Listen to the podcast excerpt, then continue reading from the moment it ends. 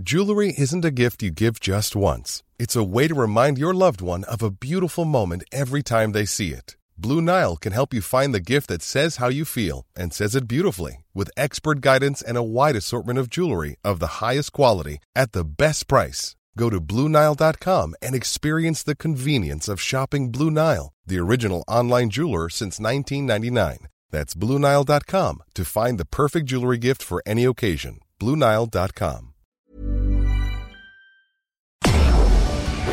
Tarde a tarde, lo que necesitas saber de forma ligera, con un tono accesible. Solórzano, el referente informativo.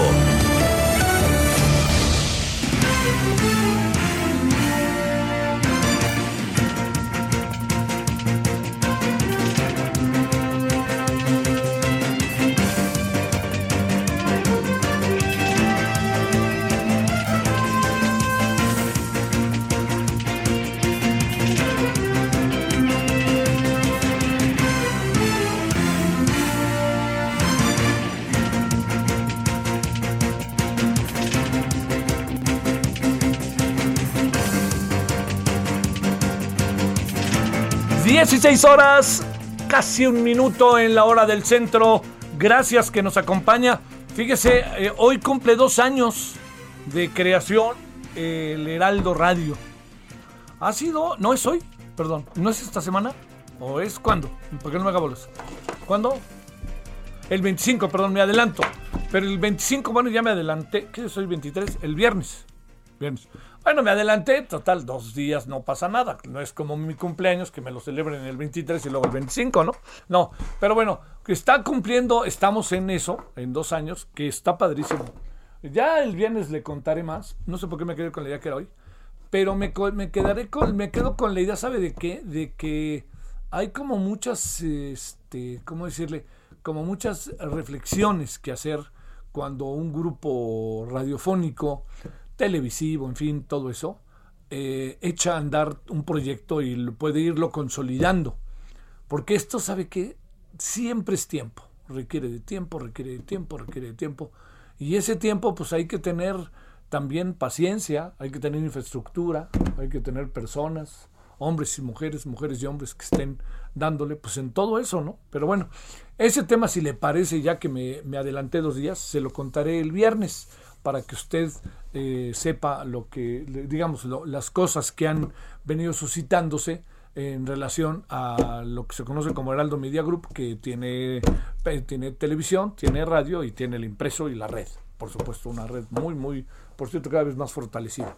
Bueno, le cuento, eh, primero mi agradecimiento, reitero, de que nos acompañe. Estamos en el día miércoles, es 23 de junio. El- estuvo nublado, nu- sol, y otra vez hay sol, aquí en el- la hora del cen- en, en la Ciudad de México. Y usted ya sabe que así es, ¿no? Así es, esta es una época que así es. Empieza ya el verano, ya estamos en el verano, que es un verano muy singular, porque en muchos lugares el verano pues es todo el tiempo sol, sol, sol. Y en, eh, en nuestro país eh, tiende, es cuando estamos en- entrando también en muchos casos a la época de huracanes, tormentas, etcétera. Ya sabe que es de mayo al 30 de noviembre. Entonces, así andaremos, pero también tendremos unos días maravillosos. Hasta la lluvia se hace bonita, pero días maravillosos los tendremos y ya los estamos teniendo en todo el país. Bueno, eh, el agradecimiento. Eh, mire, estamos con un asunto en que el presidente ha dicho que va a sacar quién es quién en las falsas noticias, en las mentiras, en la semana de las mentiras, como hace el quién es quién en los precios de las gasolinas. Eh, no, no, yo le diría que no, este, yo creo que, digamos, pues el presidente está en esto hace muchos, eh, muchos juegos respecto, lo digo políticamente hablando, no lo digo peyorativamente, de cosas. Pero yo le diría que, que si el presidente va a ser tan acucioso en ese tema, pues también va a tener que ser un asunto de ida y vuelta. Ahora sí que, como dice el dicho, el que se ríe se lleva, se lleva. Entonces, ¿cuántas noticias falsas ha habido de parte de los medios o en contra del presidente o en contra de su equipo o de su gobierno? Seguramente hay muchas. Pero ¿cuántas mentiras, vamos a ponerle comillas si le parece, cuántas informaciones que ha dado a conocer el presidente no son ciertas? ¿No? Quitemos la palabra mentiras que luego sigue fuerte. No, no, no pienso que pueda haber necesariamente un dolo. A veces pienso que hay muy precaria información la que tiene el presidente. Bueno, entonces, todo eso que le estoy diciendo, el presidente quiere un quién es quién, que va a empezar creo que ya esta semana. Yo diría, a ver, se lo planteo de esta manera. Si esto conviene que vaya de ida y vuelta. O sea, si nos dicen a los medios imprecisiones y que se haga público, esto me parece muy importante. Pero los medios tendremos que hacer acuse de recibo. Pero, ahí viene el otro. Todo lo que tiene que ver con lo que diga el presidente y su gobierno, si no es cierto, tiene el mismo proceso. Entonces, el gobierno tiene que ser acuse de recibo. Dicho de manera doméstica, el que se ríe se lleva, ¿no? Y que no quiera ver fantasmas que no salga en la noche. O sea, si el presidente entra en este terreno y su gobierno, el presidente también está obligado a hacer una acusa de recibo cuando le digan cosas que son eh, ciertas. Al rato vamos a hablar con Luis Estrada, nada más para revisar las cosas que no se han confirmado y se han dicho desde el gobierno, o cosas que no son ciertas desde el gobierno. Entonces, a mí no me parece un mal ejercicio, yo al contrario me parece encomiable, pero sí lo digo, si el asunto es de allá para acá, yo creo que lo sano, lo políticamente sano, es que sea de acá para allá. Digo, por ejemplo, hace unos días salió, no sé de dónde y no sé cómo se lo pudieron creer, pero sí salió, que el hijo del presidente iba a encabezar al Cruz Azul, al equipo de fútbol. Cruz Azul. Bueno, mire, yo desde que lo leí, lo dije, ¿no? Hasta creo que lo escribí. Dije, espérenme, por ahí no va. Por ahí no va, hombre. La cooperativa Cruz Azul trae un lío que no resuelve. Yo no creo que la cooperativa Cruz Azul en este momento esté realmente en proceso pleno de transformación. Esté enfrentando muchas cosas la, la cooperativa, pues que tienen que ver con todos los antecedentes de las cosas que pasaron. Pero colocar al hijo del presidente como presidente del Cruz Azul, a mí me parece, o como quien dirigiera incluso la cooperativa, yo le confieso que me parece que es un absurdo. A ver, yo le diría, ¿para qué? Acaban de ser campeones con Álvaro Dávila, ¿para qué lo quitan? Ahora, si el asunto está pensado de otra manera, pues eso tendrían que explicarlo. Pero yo no veo al hijo del presidente en eso. Conozco a uno de sus hijos bien, este, a los otros dos los conozco nomás de vista, al chico la verdad que no tengo la oportunidad de conocer, no tengo la oportunidad de conocerlo, y lo que yo he platicado con él, con el que yo conozco, no está metido en eso. O sea, puede uno tener diferencias con él, pero es un chavo, es un hombre muy sensato. Se puede platicar largamente con él. ¿No? Lo he platicado en conciertos de rock incluso. Ahí lo he visto. Entonces, yo diría que meterse en todo ese terreno me parece que, no tiene mucho, mucho, mucho sentido. Pero hay otras cosas que van más allá de ello. Y las cosas que van más allá de ello, ¿cuáles son? Pues son las que tienen que ver con la gobernabilidad. No tanto con que si el hijo del presidente se viera Cruz Azul, no marchen. Pero ¿qué tal si cuando decimos es que estamos haciendo esto y no se hace? ¿Qué tal cuando dicen este tal funcionario en el pasado sexenio hizo esto y no es cierto? ¿Qué tal cuando dicen se hizo un préstamo a través de un, del gobernador del Banco de México de Nafinsa cuando él estaba en Nafinsa y no estaba en Nafinsa? Esas son las cosas que entran en ese terreno de falsas noticias. Y me apego al concepto falsas noticias, no al fake news, para que me oiga Paulina Chavira, este, noticias falsas. Entonces, va a ser un asunto muy interesante, pero insisto, lo más interesante es que sea el ir y venir, el va y viene, porque eso coloca, porque además no hay una verdad única, la verdad es un concepto así, la, verdad en una sociedad se construye colectivamente. No hay alguien que diga yo tengo la verdad. ¿Por qué? Porque es un concepto relativo. Hay cosas que sí podríamos tener consenso y uno de los consensos sería, este, como diría Alicia en el País de las Maravillas, ¿no? A ver, ¿eso cómo se llama mesa y qué, silla? ¿Y quién le puso a la silla silla? Pues un cuate, pero no tiene nada que ver la palabra silla con silla. O sea, si usted ve el concepto, si usted ve una silla, dice, pues es una silla porque sé que es una silla, pero no tiene nada que ver exactamente con la palabra silla y el concepto y las cosas, y la cosa, esa llamada cuatro patas, un asiento para sentarse. Y esto tiene que ver mucho con que la, la, verdad, los conceptos en una sociedad se construyen bajo la idea de la colectividad. Nos ponemos de acuerdo. Nos ponemos de acuerdo para decir a las cosas como se los decimos. nos ponemos de acuerdo porque esas cosas, como las decimos, se vuelven en un código entre nosotros. Entonces ya sabemos, si usted cierra los ojos ahorita y yo le digo, puerta, todos tenemos un consenso de lo que es una puerta. Este, eh, hombre, todos tenemos una idea de lo que es un hombre. Mujer, todos tenemos una idea de lo que es mujer. Este, yo le diría la calle, este mundo material. Pero hay otro que no. Hay otro en donde tenemos diferencias. Y esas diferencias tienen que ver con lo que cada quien va determinando de lo que ve.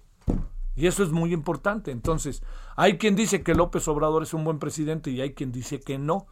Eso hace diferencias, no son conceptos ya en donde fácilmente podamos tener un consenso, porque entra en el terreno del pensamiento y los pensamientos corren de una manera, de otra manera, de otra manera, y todo depende de la concepción que tenemos de las cosas y de lo que pensamos de las cosas y de la vida.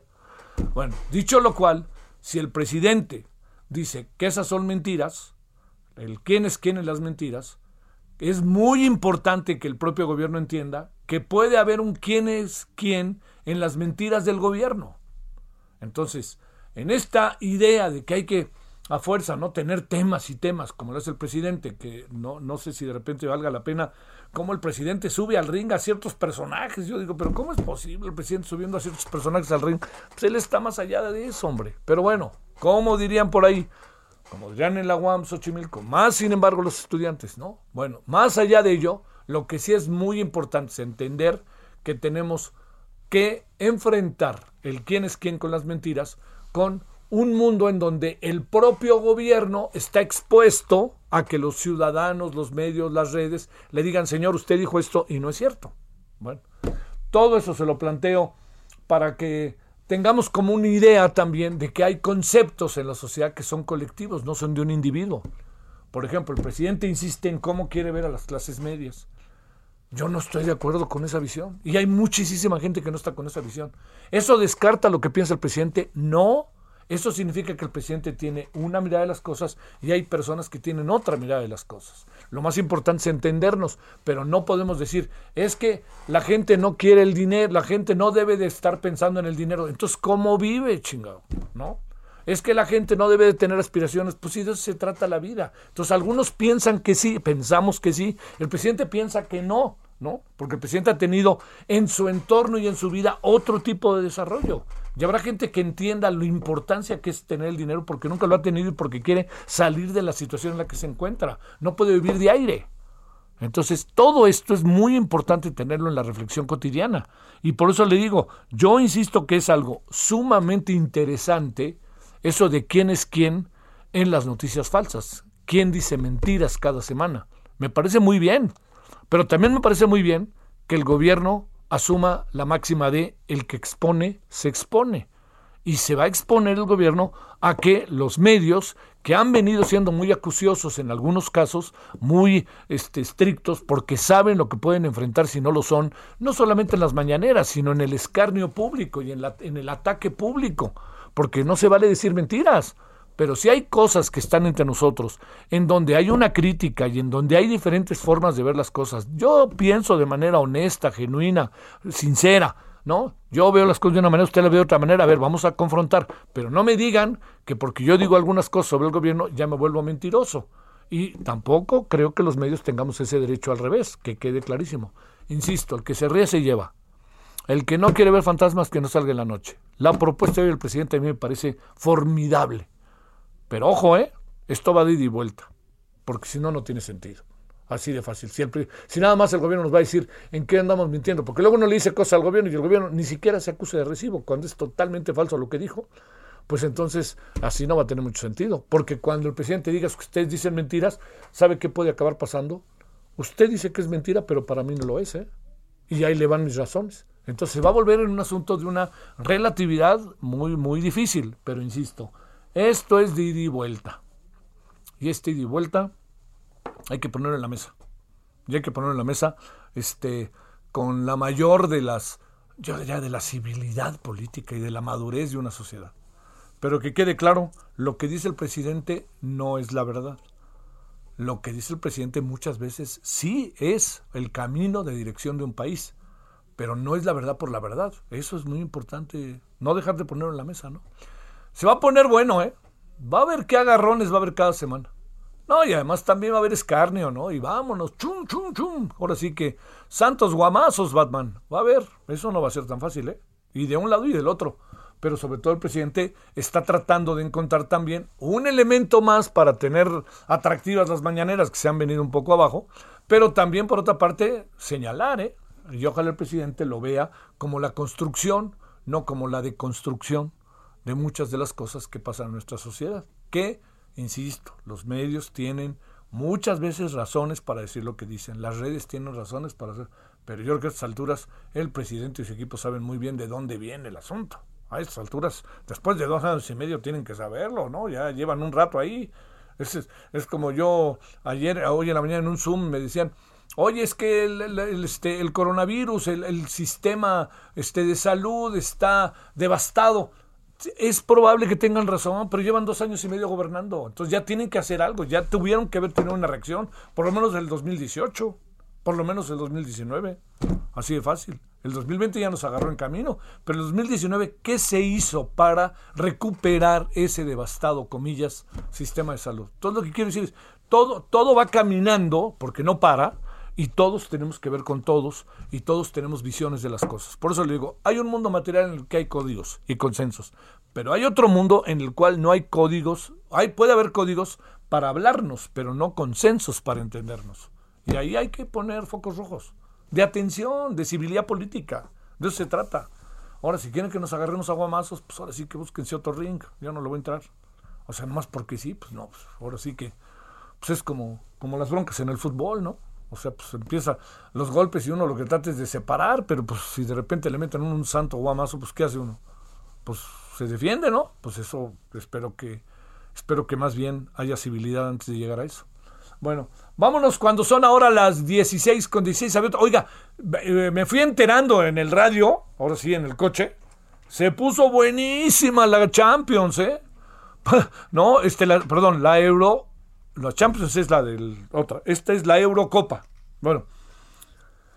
España parece que le da por este, fallar penaltis, ¿no? Parece que es este, no hay partido en que no falle penaltis, pero él le metió cinco a Eslovaquia. Lo que me hace pensar que España está agarrando otra vez su toque. Meterle cinco a Eslovaquia no es cualquier cosa. Luego, entonces ya calificó España, que eso está muy bien. Nosotros le vamos a España. Pero luego Alemania y Hungría se dieron con todo. Alemania sí necesita una reestructuración. No es que Hungría sea malo, es buenísimo. Pero ¿sabe dónde fue el juego? En Múnich. Y sufrió Alemania para empatar. 2-2. Y del otro lado, Francia-Portugal, que era el partido, yo creo que en mucho tiempo de la Euro, de los mejorcitos, quedaron 2-2. Pero déjeme decirle que, la verdad, me digan lo que me digan, este, el señor Cristiano Ronaldo es un muy buen jugador. Muy, muy bueno. A mí me gusta futbolísticamente más Messi, pero Cristiano Ronaldo es ese equipo. Hoy, hoy sacó a Portugal un poco del agujero. ¿eh? No, él provocó un penalti, metió un cabezazo que yo creo que se quedó en el aire un rato. No sé cómo le hace, como el chicharito, un tiempo se acuerdan, como parece que se quedaba milésimas de segundo, ya lo que le permitía pegarle la pelota con la cabeza. Y este, empataron 2-2. Entonces calificaron ahí Francia, Portugal y Alemania, que era el grupo de la muerte, y se quedó fuera Hungría, que hizo un gran esfuerzo. Y del otro lado calificó que España, ¿quién más? Ahí está, ¿no que saben? Ahora, pero si les pregunto cuál es la nueva contratación de la América, van a brincar para decirme, claro que sí, que acaba, el América acaba de contratar a Cristiano Ronaldo. Ah, ya estoy viendo. Arturo Vidal, ahí sí. Bueno, Francia, eh, es, es, España y Suecia. Los rusos tampoco llegaron, ¿verdad? Yo le iba a los rusos. Bueno, pues eso se lo cuento para que sepa cómo anda el día, agradeciéndole que nos acompañe. Se va a poner buena la tarde, hay cosas interesantes. Vamos a hablar al rato con Luis Estrada. Ya sabe que él ha hecho lo que han sido todo el análisis este, de la, lo que llama la, la, eh, la infografía quincenal del presidente. Las cosas que dice son ciertas o no son ciertas. A ver qué piensa del quién es quién al ratito. Pero antes de ello además de saludarle otra vez y agradecerle, que hoy no es el día del aniversario del Heraldo, ya me regañaron, que es el día 25, que es viernes, y entonces todo lo que iba a decir hoy me lo voy a aguantar para el viernes. Espero que me escuche, no va a ser que le sorprenda con algo. ¿eh? Bueno, son ahora las 16, 19 en la hora del centro y vamos a empezar. Solórzano, el referente informativo. Oiga, las cosas en Reynosa no paran. Y me da la impresión de que no le está dando su justa dimensión al gobierno federal. Esa es mi impresión. Pero bueno, Carlos Juárez, después de lo que nos contaste ayer, parece que nos tienes que contar algo nuevo el día de hoy también. Adelante, Carlos. Hola, hola Javier, buena tarde. Pues hoy en la mañana comenzó eh, desde las siete y media diferentes eh, enfrentamientos eh, y balaceras en Reynosa.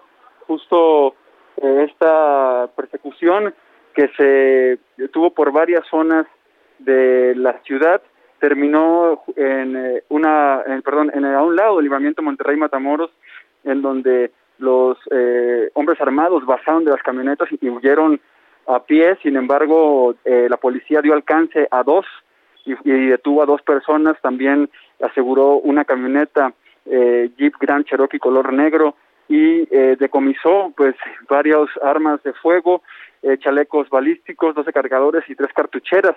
Eh, hubo otra parte de los eh, agresores que huyeron y subieron a otros, a otros automóviles y no pudieron ser eh, detenidos. Hay que aclarar, Javier, que estos, esas personas, de acuerdo a la información que emitió eh, la seguridad pública del Estado no son no están relacionados con la masacre de Reynosa del pasado sábado 19 de junio. Hasta ahora no se menciona que tengan relación y pues bueno, eh, ya después de este enfrentamiento la situación está en tensa calma.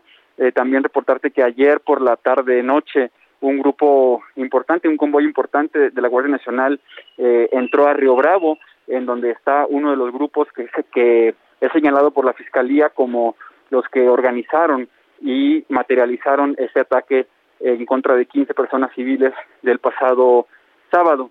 Eh, mencionaré también que eh, en este contexto hay muchos eh, rumores eh, y lo comento porque en redes sociales se está circulando fotos y videos de una de una detención que realizó se refiere en las redes sociales el grupo de operaciones especiales de la Policía Estatal y ahí sí, ahí se refiere que ahí sí eh, están detenidos parte de los eh, presuntos responsables de la masacre de Reynosa. Oye, a ver, eh, para cerrar nomás, Carlos, ¿por qué con tanta seguridad dicen que lo que pasó hoy no tiene que ver en nada con lo que pasó el sábado? ¿Cómo, cómo lo pueden saber? Pues bueno, lo que se ha informado la autoridad es eso, un poco lo que se infiere en la lectura, digamos, de la eh, estructura y de, las, y de cómo están colocados los grupos criminales en Tamaulipas, eh, recordar que el fiscal Irving Barrios Mojica mencionó que quienes cometieron el ataque fueron facciones del, del del Golfo que operan en Matamoros y en Río Bravo, no en Reynosa. Y lo que hoy vimos eh, y se reportó oficialmente fue un convoy de personas armadas que por eh, la forma en que se estaban moviendo en la ciudad eh, eh, se infiere que son personas armadas correspondientes al grupo, a la facción del cártel del Golfo que opera en Reynosa. Oye, y sí estuvo fea la mañana, ¿verdad?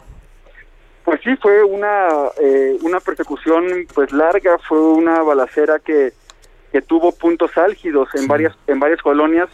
Eh, se hablaba de más de 40 minutos de balacera eh, en las colonias Muros, La Cima, San José, Jardines Coloniales, Las Fuentes, Cumbres, Jarachina Norte, Aztlán, La Cañada y el Boulevard Hidalgo, ahí es donde se realizó.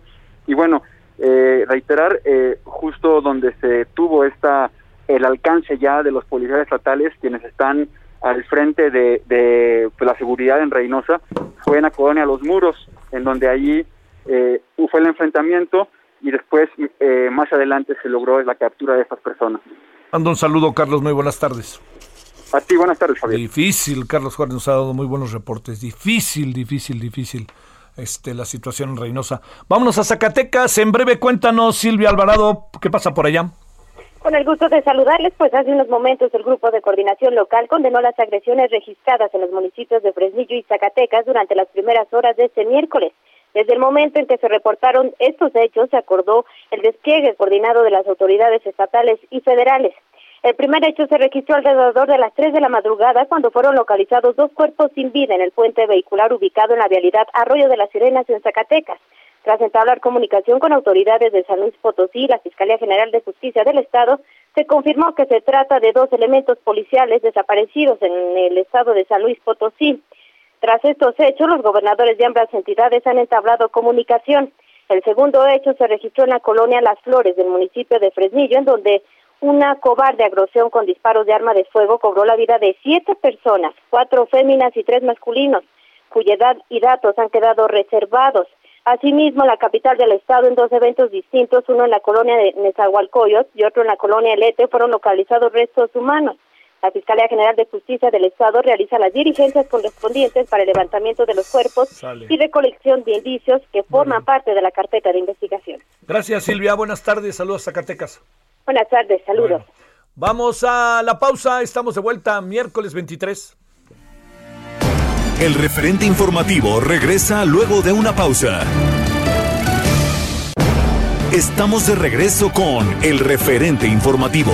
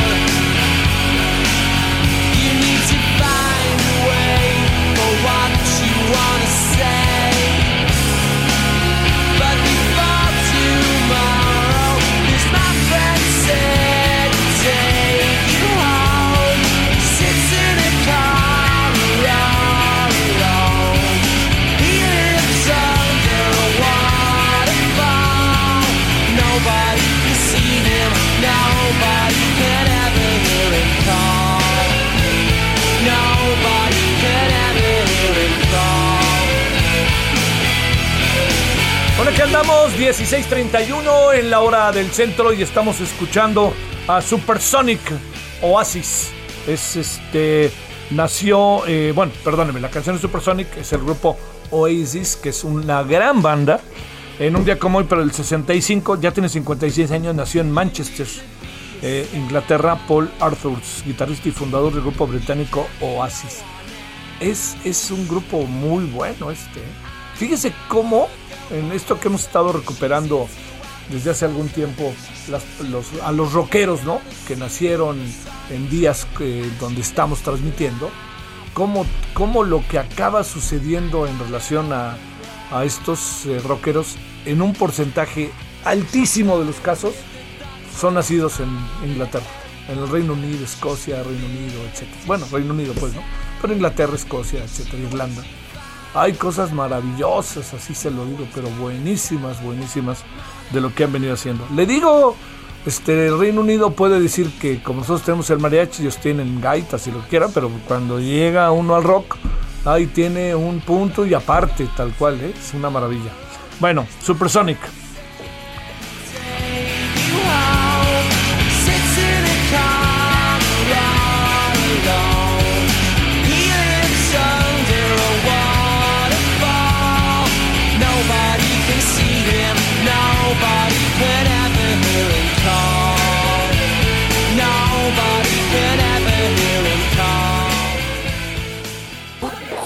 Te toques los granitos, te pueden dejar marcas. Para que no haya marcas, mejor marca a Soriana. Y aprovecha que todas las cremas, tratamientos faciales, desodorantes y talcos los pongo al 3x2. Sí, cremas y desodorantes al 3x2. Tú pides y Julio Regalado manda. Solo en Soriana. A Julio 3. Aplican restricciones. Esperamos sus comentarios y opiniones en Twitter. Arroba Javier Solórzano arroba Javier Solórzano. Solórzano, el referente informativo.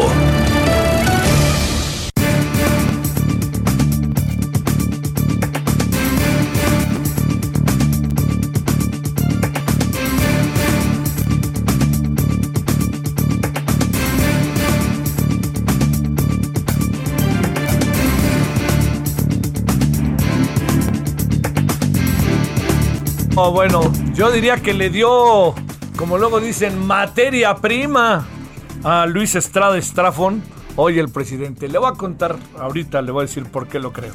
Bueno, le recuerdo, Luis es director general del SPIN TCP, Taller de Comunicación Política, doctor en Ciencia Política por la Universidad de California en lo que corresponde a San Diego. Bueno, antes que nada, Luis, ¿cómo has estado? Gracias por estar con nosotros. Al contrario, Javier, gracias por la invitación. Siempre un gusto platicar contigo. El gusto es mío. Yo, yo decía que el que se ríe se lleva y el que no quiere ver fantasmas que no salga en la noche. Porque si va a haber un quienes quieren las mentiras, pues va de un lado, pero también va del otro, ¿no? Y sobre todo después de lo que tú has hecho, Luis, ¿cómo la ves? No, bueno, yo creo que más bien eso demuestra el nivel que han alcanzado las conferencias mañaneras. A ver. Ya después de las después de las elecciones el presidente ha optado por hacer un ya de completamente de lado la mínima intención de informar, de rendir cuentas, de ser transparente para dar paso a un espectáculo en el cual el presidente es el protagonista, el conductor, eh, la materia, la discusión y que entonces pues ya eh, eh, sus asesores que pues la experiencia que tienen es con Maduro, con Chávez, con Correa, eh, le dicen que esa es la única forma en la que se puede mantener de alguna forma vigente en los medios de comunicación, pese a lo que a que le pese y sea como sea. Y es por ello que me parece, pues que la verdad esto es, por llamarlo de alguna forma sencilla y coloquial, una vacilada, ¿no? A ver, vamos a partir de esto, de lo que tú has eh, investigado día con día desde que empezó la presente administración. Te pregunto, Luis, ¿En cuántas imprecisiones o incluso noticias o información falsa ha caído el presidente? ¿Cómo está esta investigación en términos cuantitativos? Fíjate, nosotros llevamos un conteo de lo que el presidente dice que no se puede probar en ese momento, que de plano es falso o que o que se necesita X tiempo para que se cumpla. Entonces, por ejemplo, eh, en términos de promesas, que el presidente dice, bueno, pues para los niños con cáncer, la semana que entra va a estar resuelto y va a haber medicamentos para todos. Bueno, eso dijo la semana pasada. Sí. ¿Qué significa la semana que entra? ¿Qué día de la semana? ¿El domingo? ¿El martes? ¿El jueves? En fin. O si dice vamos a terminar una carretera. Todo esto que no se puede probar y que se necesita tiempo para que suceda, pues el presidente puede decir lo que sea y eso no significa que sea una política pública ni que haya dinero para que se pueda llevar a cabo, en fin, el presidente puede decir lo que sea en la conferencia y se necesita tiempo para validarlo. De esas, de las que el presidente cuenta como anécdotas personales o que pues él se las inventa. Un día contó que alguien le dijo, así, alguien le dijo que el presidente Carlos Salinas tenía un Rolodex con nombres de personajes políticos y que en esos nombres estaban eh, con un clip eh, un cheque, que el presidente Salinas tenía un cheque para cada una de estas personas en ese Rolodex.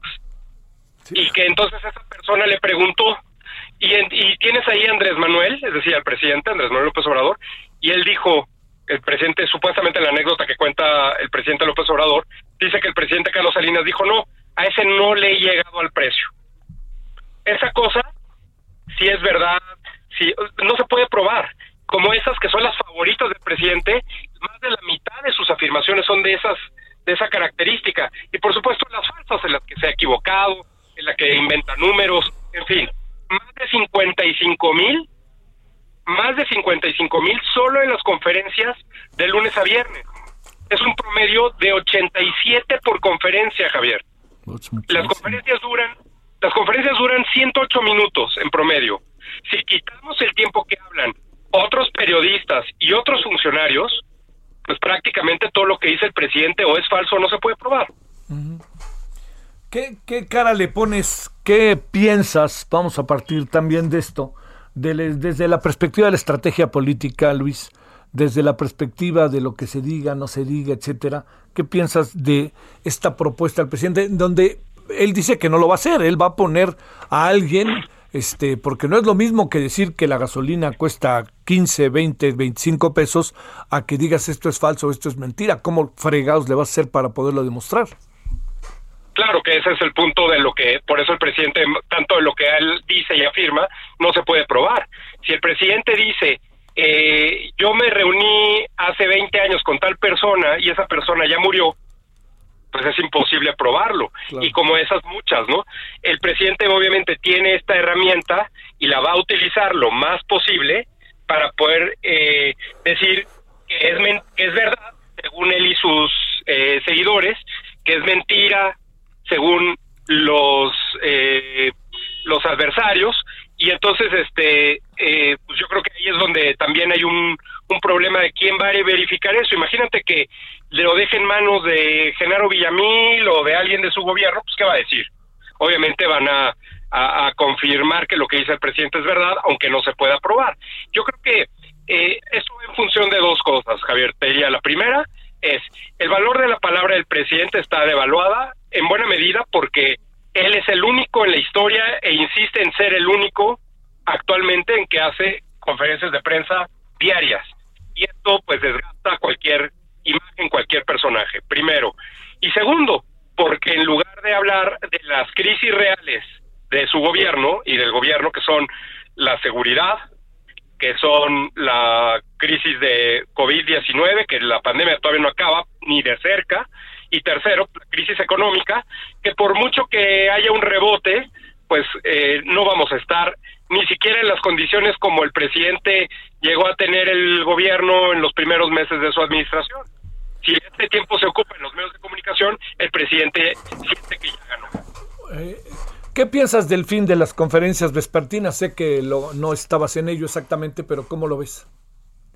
Es un poco parte de, de esa de esa eh, de ese frente que se le había abierto al presidente con un vocero con todas las características negativas de una vocería en el caso de López Gatel que mucha gente al principio pues como hablaba de corrido y rápido en comparación con el presidente decían híjole qué buen vocero pero que diario se esforzó por demostrar que sin empatía agrediendo a los reporteros insultándolos incluso eh, eh, pues demostró que no es alguien con empatía ni siquiera de un tema tan eh, delicado como las muertes de diferentes personas por COVID-19. Entonces, pues la verdad es que alguien le haber dicho, esto te genera más negativos que positivos, quédate tú con toda la atención, no tienes por qué repartirla y eh, pues apostemos que el presidente López Obrador es el único vocero de su gobierno, ¿no?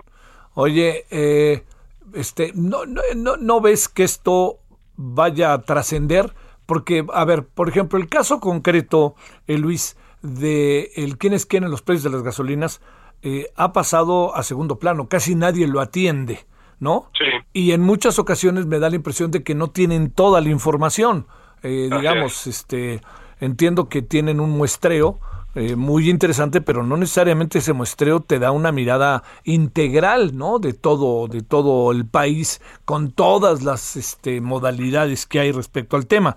Pero a ver, te pregunto, este, ¿cuál futuro le ves al quién es quién en las mentiras o quién es quién las, eh, en las noticias falsas? Mira, fíjate, de entrada te diría, el asunto este del quiénes quieren los precios suena más a algo dirigido para afectar públicamente a ciertas empresas, porque pues tendríamos que ver cuál es la metodología del muestreo, ¿no? Sí. Y si, si no hay metodología publicada, pues entonces podríamos sospechar que está es algo dirigido. Y te voy a decir por qué lo digo en concreto, la, la, o en qué me baso. En algunos momentos, la secretaria del Trabajo, Luisa María Alcalde, hizo una especie de quién es quién en las medidas sanitarias.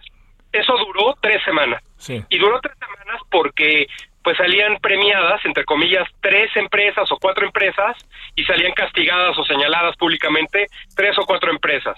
Muy eh, dirigido todo, sin metodología, nunca publicaron esa metodología y pues vieron que eso no, no estaba jalando bien, obviamente las empresas se quejaron, en fin. Entonces, de entrada yo te diría que la metodología, pues ahora imagínate, vamos a escoger tres noticias y tres medios y entonces pues a quien quiera señalar, yo casi casi te podría dar la lista de quiénes son los más probables, de los cuales va a hablar el presidente que dice noticias falsas y cuáles son los que son premiados por las noticias verdaderas. Entonces, está dirigido. Y segundo, el presidente López Obrador aunque le cueste trabajo aceptarlo, él fue funcionario del PRI varios años. Sí. Y en ese, ese tiempo que fue funcionario del PRI, trabajó en un sexenio de los que él llama neoliberal, que es el de Miguel de la Madrid, de 82 a 88.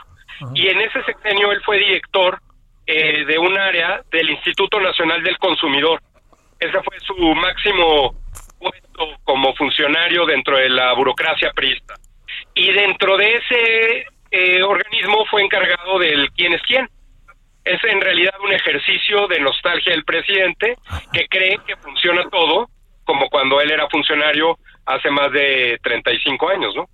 Oye, eh, déjame, este, eh, va a ser un argüende, ¿no? Va a ser un toma y daca cuando aparezca esto, porque quien se ve aludido, seguramente como pasaba con el quién es quién en las medidas de salud, estas que, que hacía referente de la, referencia de la Secretaría del Trabajo, pues lo que va a acabar pasando es que si dicen, a ver, este, tal medio, tal red o tal periodista dijo esto, este, seguramente no todos, no todos los casos van a ser como el dicen que el hijo del presidente va a ser presidente del Cruz Azul, ¿no?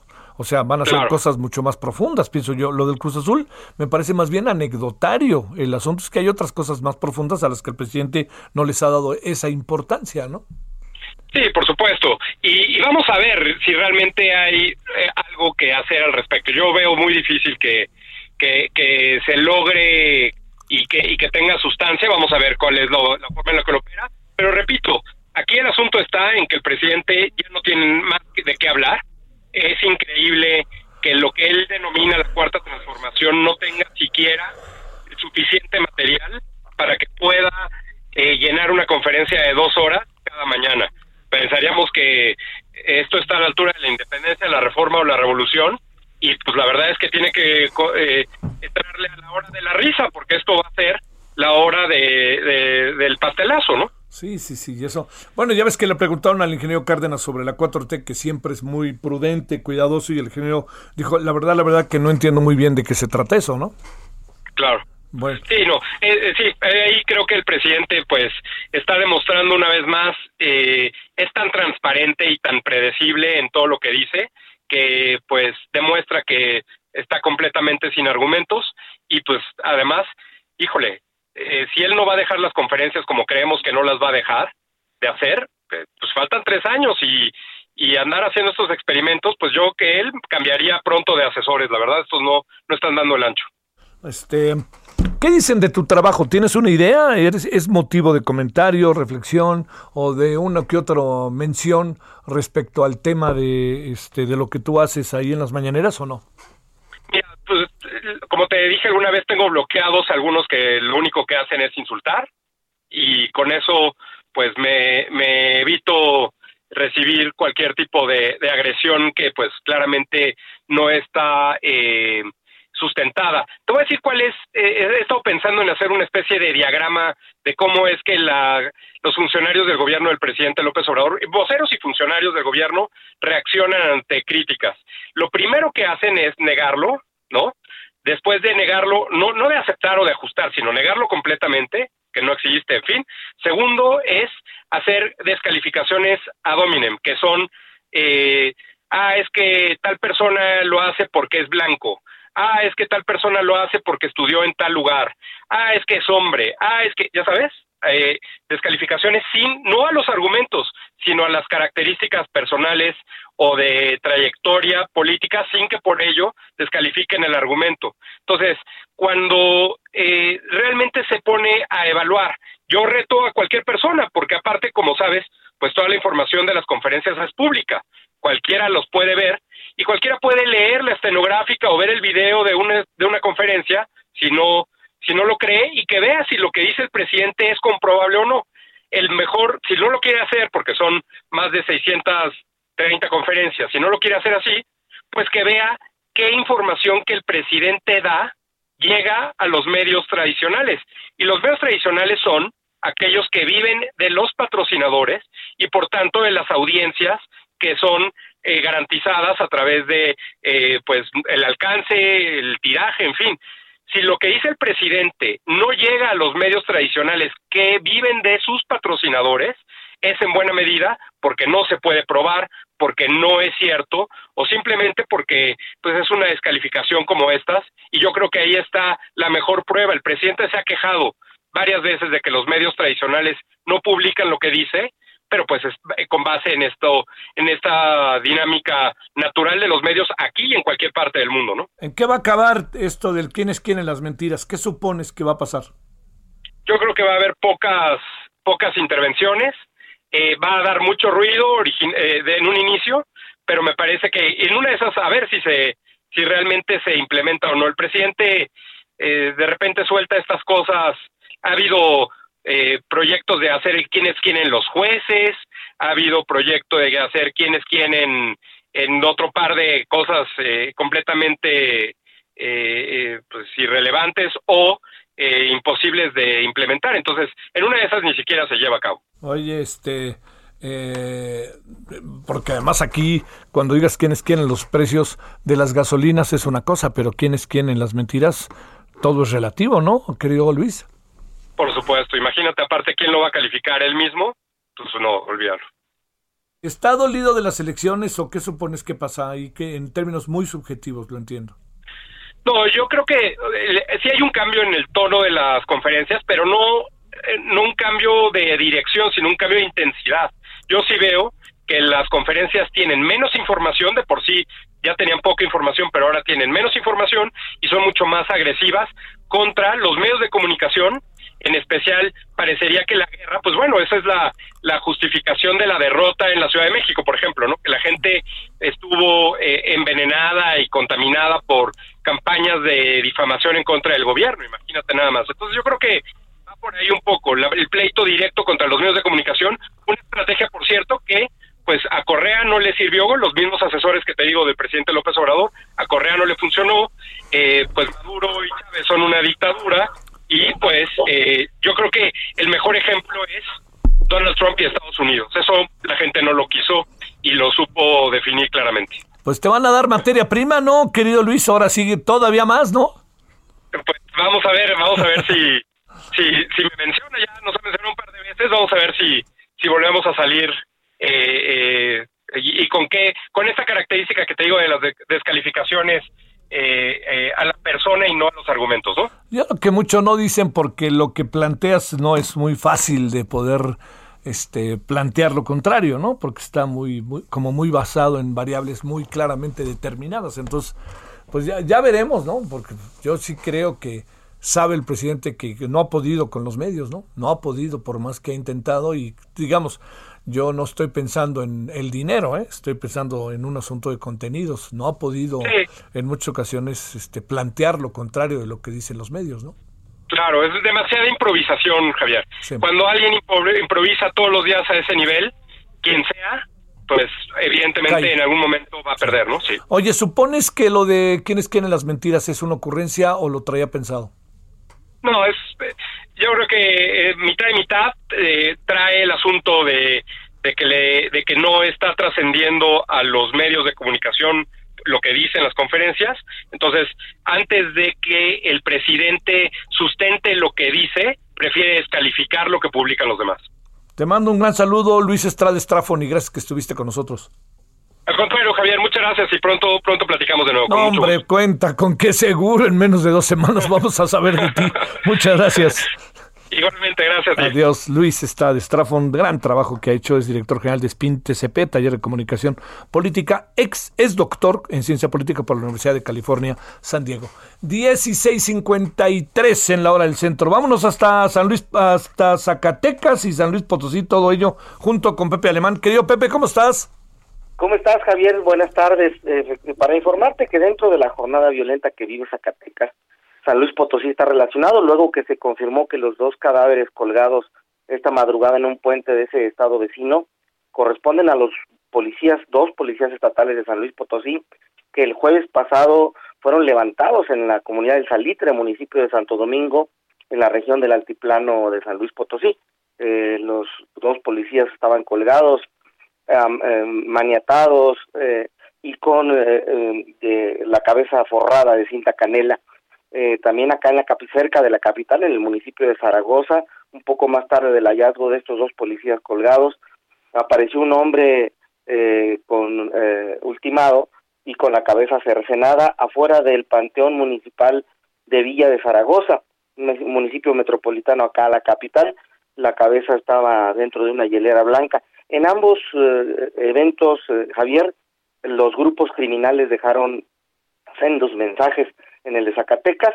La ejecución se la adjudica el cártel Jalisco Nueva Generación y hace amenazas muy severas hacia otros policías de San Luis que a los que acusa de andar apoyando a las Sinaloas, así decía la narcomanta. En el caso del decapitado de acá de San Luis Potosí, es una banda denominada las Panteras o los Panteras que se adjudica el crimen y advierte a Jaliscos y Golfos que esa plaza, Zaragoza, ya tiene dueño y advierte también a los policías municipales y a la Guardia Nacional que ya los tienen en la mira.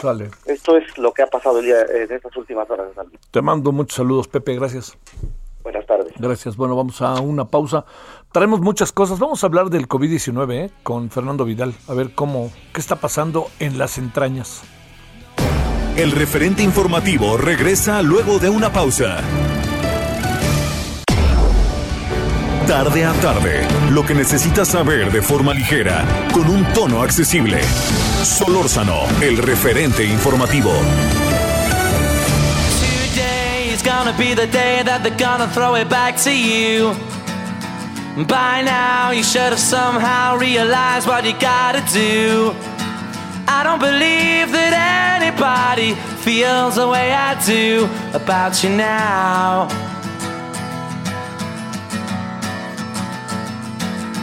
Backbeat, the word is on the street that the fire in your heart is out. I'm sure you've heard it all before, but you never really had a doubt. I don't believe that anybody feels the way I do about you now.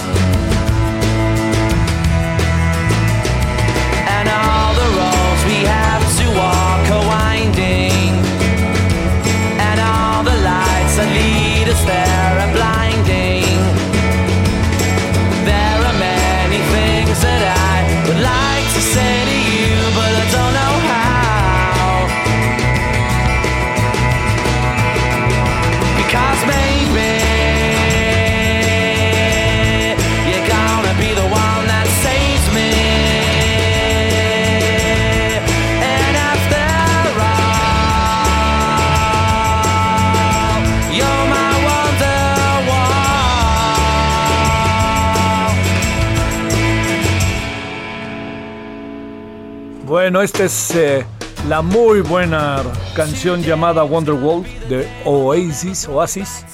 Y estamos acordándonos de Oasis porque el día de hoy, eh, pero en 1965, nació en Manchester, Inglaterra, Paul Arthur, quien es guitarrista y fundador de este grupo. Tiene ya 56 años. Buena canción, ¿no? Ay, no le interrumpo y sígale escuchando. And all the roads that lead you there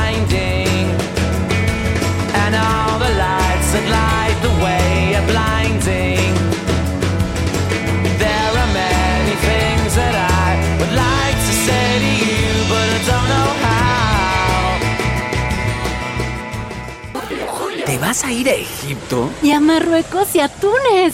¿A Túnez? Pues primero ve a Soriana, porque todo el atún, mayonesa y chiles enlatados los pongo al 3x2. Sí, al 3x2. En tienda o en línea, tú pides y Julio Regalado manda. Solo en Soriana. A julio 1. Aplican restricciones. Esperamos sus comentarios y opiniones en Twitter. Arroba Javier Solórzano. Arroba Javier Solórzano. Solórzano, el referente informativo.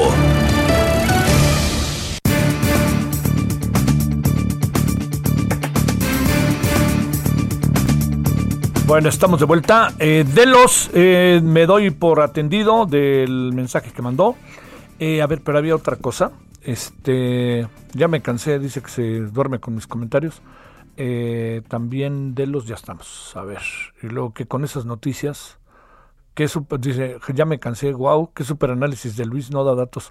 No, pues sí dio datos, ¿no, señor? O señora, ya me cansé. Sí, da, me parece. Agar me dice que con esas noticias solo se arruga el corazón. Ouch. Sí, algunas cosas sí son de arrugar el corazón. Bueno, parte de lo que está dejando por aquí. ¿Por qué no? Bueno, estos son que el presidente, en lugar de hacer esto, esto debería de ponerse a trabajar, que quien dice eso. Em, también aquí había otra cosa que en la red está dando vueltas. Em, bueno, algunas críticas al presidente, a lo este, opiniones sobre lo que su servidor dijo. Eh, este, hasta comentarios del STLN, padrísimo. Y luego también, ¿sabe qué? Esto de los nuevos líderes, los nueve líderes independentistas de Cataluña que fueron indultados, salieron de prisión, eso ha generado una gran bronca allí en España, ¿eh? No cualquier cosa, ¿eh? Bueno, había algo más, había algo más, sí, gracias Erika Gómez, Ernesto González y... Eh, eh, ah, bueno, está el rumor de que habría renunciado la señora directora del metro. No, no, ya lo ha aclarado el jefe, la desde el gobierno de la ciudad, que no hay tal, para que, para que ya no le siga dando vueltas, ¿no? No sé por qué salió eso. La verdad que yo no tenía el rumor de que había renunciado, la señora Florencia Serranía. Lo que, pues lo que uno se pregunta es dónde anda, en fin, qué está haciendo, pero rumor de que hubiera renunciado, yo no lo tenía, pero de cualquier manera hay muchas cosas que se andan diciendo por acá en Twitter, entonces este debe de quedar claro que no ha renunciado la, la, este, la señora Florencia Serranía y que sigue en su cargo, y que no está, esta es otra cosa, que no está la señora Florencia Serranía a la vista porque pues están en todo este proceso de investigación. Eso estoy, estoy repitiendo lo que dice la autoridad, ¿eh? así de facilito, facilito. Bueno, eh, eso es una cosa, y antes de irnos con Santiago Real, déjeme decirle que, fíjese que por cierto la Ciudad de México fue clasificada en primer lugar de América Latina para la inversión extranjera directa. Es un buen dato ese, ¿eh? Por haber recibido un total de 353 proyectos de inversión. Obtuvo este primer lugar de, eh, de América Latina de ciudades americanas de futuro, 2021 22, American Cities of the Future, por su nombre en inglés, séptimo lugar en la categoría de potencial económico en el continente americano. Pues es que ahí entre Estados Unidos y Canadá nos dan un quien vive, pero está muy bien. ¿eh? La calificación de ciudades americanas de futuro es un ejercicio anual que hace la unidad de inteligencia del Financial Times, eh, ID, Intelligence, eh, una publicación especializada que da seguimiento a las inversiones globales y al desarrollo económico. Bueno, ahí está el Financial Times, a veces nos cae bien y a veces nos cae mal.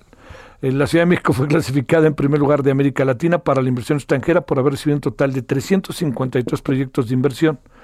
Es el número de proyectos de inversión extranjera en cualquier otra, es el número más alto ¿no? de, eh, de otra ciudad de América Latina, el tercero en todas las ciudades del continente. Es también una de las únicas dos ciudades latinoamericanas que aparecen en la lista. La otra, como podemos imaginar, es Sao Paulo. Los criterios de calificación utilizados son potencial económico, contexto amigable a los negocios, capital humano, estilo de vida, costo de efectividad y conectividad. Bueno, ahí tiene. O sea, México en unas cosas sí anda muy bien, en otras, wow, nos pone a dudar. Bueno, 17.7 en la hora del centro. Santiago Rueles, fundador y director de Semáforo Delictivo Nacional y especialista en temas de seguridad pública. Querido Santiago, muy buenas tardes, ¿cómo has estado? Bien, Javier, a tus órdenes. Buenas tardes. A ver, este, parece que las cosas en mayo no fueron muy favorables en cuanto a hechos de violencia o cuáles son las principales causas que has alcanzado a ver en función de la investigación que sistemáticamente haces. Mira, en el mes de mayo tenemos en rojo eh, siete delitos en el semáforo delictivo nacional. A nivel estatal, pues hay muchas variaciones, ¿no? Pero a nivel nacional Homicidio, extorsión y narcomenudeo están en rojo, que son tres de los cuatro delitos que monitoreamos de crimen organizado. Eh, y también está en rojo los sociofamiliares, lesiones, violación, violencia familiar y feminicidio. En verde tengo secuestro y robo de vehículo y en amarillo robo a casa y robo a negocio. Es decir, lo patrimonial eh, ha estado bajo, ¿no? En amarillo, verde, que no es malo por el tema de la pandemia. Por el contrario, los delitos eh, sociofamiliares en rojo, de, muy en rojo, desde la entrada de la primavera, que no ayuda en este tema, pero agravado por el confinamiento, eh, todo en rojo y hacia arriba, lesiones, violación, violencia familiar, feminicidio, ¿no?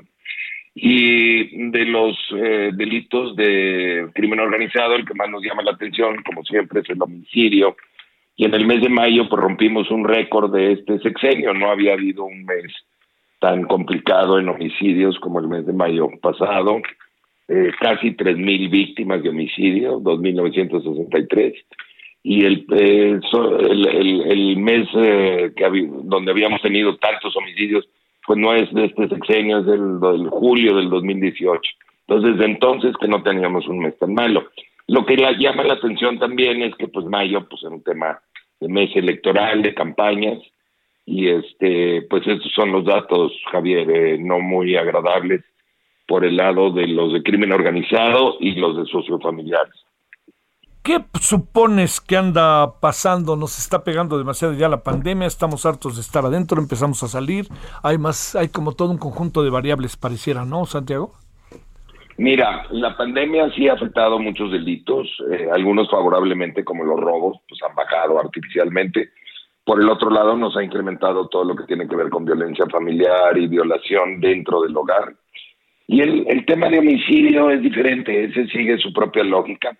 Han bajado un poco los homicidios ordinarios, los que tienen que ver con malas vecindades, malas borracheras, malos lo que malas amistades y lo que guste. Pero lo que nos ha subido, o se ha mantenido alto y subido, son las narcoejecuciones. Y ahí es la preocupación, ¿no? Es un tema que no, no hemos resuelto, donde México, como te lo he comentado, tiene una de las tasas más altas del mundo por este motivo. Este, y pues parece que no, no logramos eh, bajar esto y nos complica todo, porque realmente es una guerra contra el Estado de Derecho, ¿no? Te va colapsando la sociedad, te va colapsando al gobierno, a las policías, a las fiscalías. Y bueno, se había prometido en esta administración federal que, que, que se iba, que esto era lo que se iba a resolver, porque es mucho el tema de la federación, no tanto de los estados y municipios, eh, y que se iba a resolver con la Guardia Nacional y con la regulación de las drogas. La regulación de las drogas, como tú bien sabes, pues no ha llegado. Ya era hora de que tuviéramos regulado cuando menos el cannabis y el cultivo de la amapola, ningún, ninguna de las dos se han dado. Y por el lado de la Guardia Nacional, pues bueno, pues no, no, no ha tenido el impacto que, que esperaba esta administración, más los mensajes un poquito confu o muy confusos eh, por parte del presidente de que ya no hay guerra, de que ya no hay matanzas y de que hay abrazos y no balazos, ¿no? Entonces, en, en el tema electoral, bueno, pues sí, todos leímos noticias de muertes de candidatos, amenazas a candidatos en algunos estados. Entonces, este, no está fácil el panorama en el tema, en este tema, ¿no? Y es fundamentalmente mercado de drogas. Luego se extienden a otros mercados y actividades, pero básicamente eso es, Javier. Oye, este, luego vienen hechos como los de Salvatierra y Reynosa que te acaban, híjole, ¿no? Acaban con el cuadro, ¿no? Pues sí, o sea, están, están extraños porque eh, aunque sea crimen organizado, tienen su propia lógica y es una lógica económica y la violencia tiene un costo. Es más barato sobornar que, que matar eh, o defender a balazos una entidad y esta matazón sin sentido aparente, pues es un acto de terror, es, es, es un statement, es una, una declaración de algo, no decir aquí estamos o hay un problema. Y luego si le agregas el ingrediente de que han estado, ha habido fricción y conflicto entre el gobernador de Tamaulipas y el presidente, pues no ayuda, ¿no? En el análisis. Eh, Siempre que se mete la política en este tema, eh, las cifras suben. Oye, Santiago, eh, hay una especie de perfil de todos estos hechos violentos, homicidios, secuestro, extorsión, narcomenudeo, robo a vehículos, robo a casa, robo a negocios, lesiones, violación, violencia familiar, feminicidio. Hablo de, en función de las categorías que el semáforo delictivo ha analizado en este mayo del 2021. ¿Hay un perfil hombre, mujer, edad, alguna cuestión de esta naturaleza? Eh, mira, no tengo esos datos porque no nos los pasa el Sistema Nacional, pero en las encuestas que nosotros elaboramos y la gente ha estado respondiendo mucho en los últimos meses, que ese es un indicador de que algo anda mal también. Hemos visto un poquito un incremento en, en, eh, en delitos contra las mujeres. Probablemente se deba al incremento de violencia familiar, que suele ser contra las mujeres, y de violación, que suele ser contra las mujeres también. ¿Y eh, hay más par- participación, pregunto, de personas jóvenes? Eh, mira, No- en no necesariamente. familiar- no necesariamente, pero en violencia familiar sí son los matrimonios jóvenes los que tienen más propensión a, a, a la violencia familiar. Eh, cuando son violaciones, este tipo de violaciones que se han incrementado a pesar de la pandemia, te indica que son violaciones dentro del hogar contra menores de edad eh, niños y niñas previos a la, a la pubertad o mujeres adolescentes. Y los violadores, bueno, pues están en casa o cerca de casa, ¿no? Sí. Eh, ¿Cómo ves la parte que tiene que ver con la acción de la autoridad? Pues hasta dónde puede llegar, porque si hay cosas que pasan en casa está difícil revisar casa tras casa, pero ¿qué puede, hasta dónde llega la acción de la autoridad, qué alcanza a saber y en qué zonas del país piensas que se agudiza o andamos en un todo en donde de repente es muy difícil distinguir a un estado de otro o algo parecido? Mira, eh, la autoridad puede hacer mucho por prevenir todo este tipo de violencia sociofamiliar. Se previene y lo hemos hecho en varios estados y municipios con mucho éxito a través de la prevención, mucha información preventiva en redes sociales, mucha estadística. La gente entiende de estadística cuando le hablas de estos temas. Sí, claro. Eh, eh, muy importante además darlo porque no es un consejo al aire, es un consejo fundamentado en ciertas colonias, ciertas horas, ciertos días, ¿no? El perfil del delito. Eh, entonces puede hacer mucho, pero no solamente la autoridad, ¿eh? En delitos sociofamiliares creo que podemos ser todos, ONGs, medios de comunicación, eh, cámaras empresariales, en fin, es, es, un, es todo un tema. Eh, la violencia familiar y las violaciones en casa, en el confinamiento, no es exclusivo de México, hay mucha tensión por el confinamiento en las familias que están conviviendo pues en el día con día ahí encerrados. Este es un tema mundial, pero podemos bajarlo o atenuarlo. Y sí, veo que algunos estados hacen mejor labor que otros. En el tema de patrimoniales, bueno, pues sí hay, que a pesar de, de que ha bajado a nivel nacional por el confinamiento, hoy en la mañana tuve entrevistas con Veracruz, con Puebla, con Sonora, y en esos estados, este, y ahí viene el semáforo, eh, hay un incremento en robo a casa, a veces en robo a negocio. Ah, veo que hay una municipalidad en, la Ciudad de México con un incremento importante en robo de vehículo. Esto es raro, esto es una mafia que está operando. Entonces, es muy interesante cuando haces esos comparativos porque te das cuenta quién está afuera y puedes empezar a sospechar o a, o a, hacer hipótesis de, lo que está pasando, ¿no? Este, y obviamente en homicidio, bueno, pues tienes, tienes estados mucho más complicados, ¿no? Eh, y estados muy tranquilos. Yucatán, siempre se, se habla de Yucatán como un estado muy tranquilo, que ha hecho las cosas bien. Y yo creo que algo tiene también la sociedad yucateca que, que les salen bien las cosas, ¿no? Hay estados que hacen mucho esfuerzo eh, por parte de la autoridad municipal y estatal y sin embargo como tienen un pleito fuerte entre mafias, pues no se muestran muy bien los resultados. Hay estados que me dan mucha tristeza, como Sonora, donde habíamos logrado grandes cosas. Yo estuve en Sonora nueve años como consultor y logramos muchas cosas, pero se ha deteriorado tremendamente la, casi todos los delitos en Sonora. Entonces es todo un mosaico que hay que analizar.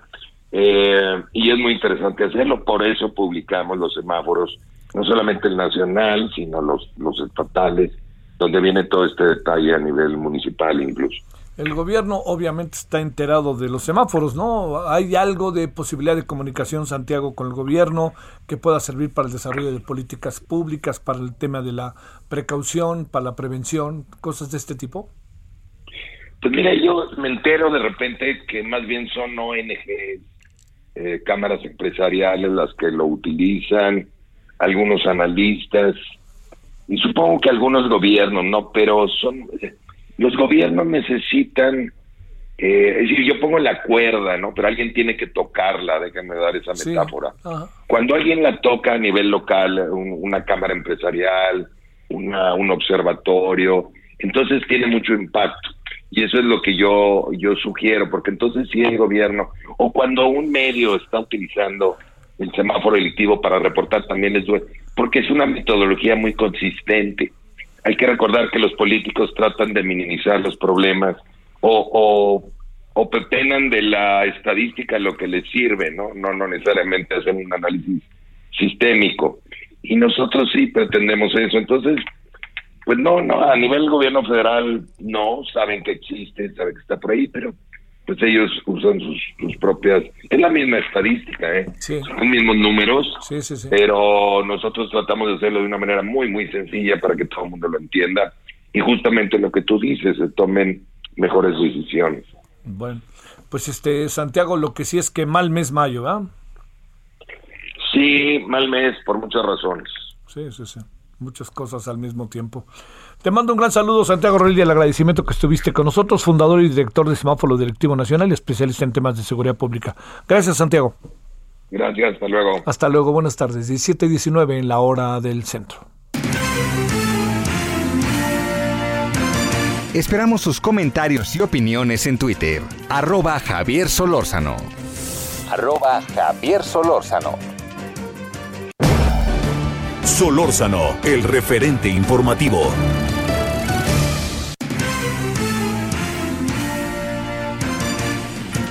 Fíjese que, que se ha desatado una polémica muy grande que aquí hemos comentado sobre la pertinencia o no de que la eh, extraordinaria clavadista Paula Espinosa vaya o no a Juegos Olímpicos. Mire, es, es un asunto que, que, tiene toda una explicación, ¿no? Yo se la cuento como la conozco, sobre todo en función de la oportunidad que he tenido de asistir a varios Juegos Olímpicos, trabajando. Mire, eh, los, deportistas olímpicos tienen un ciclo que es de cuatro años. Tienen que pasar por juegos locales, juegos nacionales, tienen que pasar por juegos centroamericanos y el Caribe, juegos panamericanos, tienen que pasar por mundiales, por mundiales de la especialidad.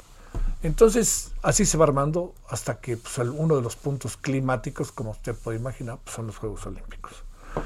La clave del asunto es que para ir a Juegos Olímpicos no puede ir cualquier deportista, por más que sea de alto rendimiento. Hay, hay digamos que, medidas. Si usted está compitiendo de esto y tiene tal calificación, etcétera. Eh, lo que se hizo, por ejemplo, en Australia fue hacer una competencia para países que tuvieran deportistas en su país muy destacados, pero que lejos estaban de los grandes, eh, de los grandes eh, récords. Incluso hubo un, un, proceso, el señor Musambani, creo que se apellida, que compitió en 100 metros y por supuesto, ¿no? Pues este, en 100 metros de natación y fue el último, pero bueno, se le rendía tributo y él mismo sabía que competía para hacer ver a su país, en fin, toda una serie de cosas. ¿Cómo se clasifica a Juegos Olímpicos? Esa es la otra. O sea, usted puede hace dos años, por mencionar algo, usted eh, gana una competencia.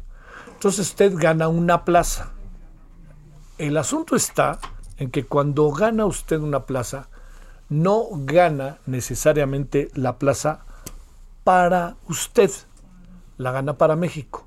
Y usted lo que tiene que hacer es refrendar la plaza a lo largo del tiempo en que la ganó hasta que llegan los Juegos Olímpicos. Dicho de otra manera, a ver, yo gano la plaza para los 20 kilómetros de caminata. Entonces yo la gano hace un año, pero sigue habiendo pruebas para ver cuál es la capacidad que lleva efecto el deportista. Entonces, el deportista de alto rendimiento que ganó la de 20 kilómetros resulta que va a otra competencia y no cumple con los requisitos que su país le pide. Entonces dice, bueno, vamos a otra, vamos a otra. La cosa está en que si al final no tiene esa capacidad para que, a pesar de que ganó la plaza para el país, él represente al país, se busca que quien tenga los mejores récords sea porque esa plaza no es necesariamente para el deportista, sino para el país. Y el país determina en función de todo un conjunto de consideraciones deportivas, competitivas, quién. Ahí hay un lío con ciclismo. Me da la impresión de que alguien está metiendo la mano que mece la cuna para que vaya una mujer en lugar de otra, una que tenemos campeonísima para todo.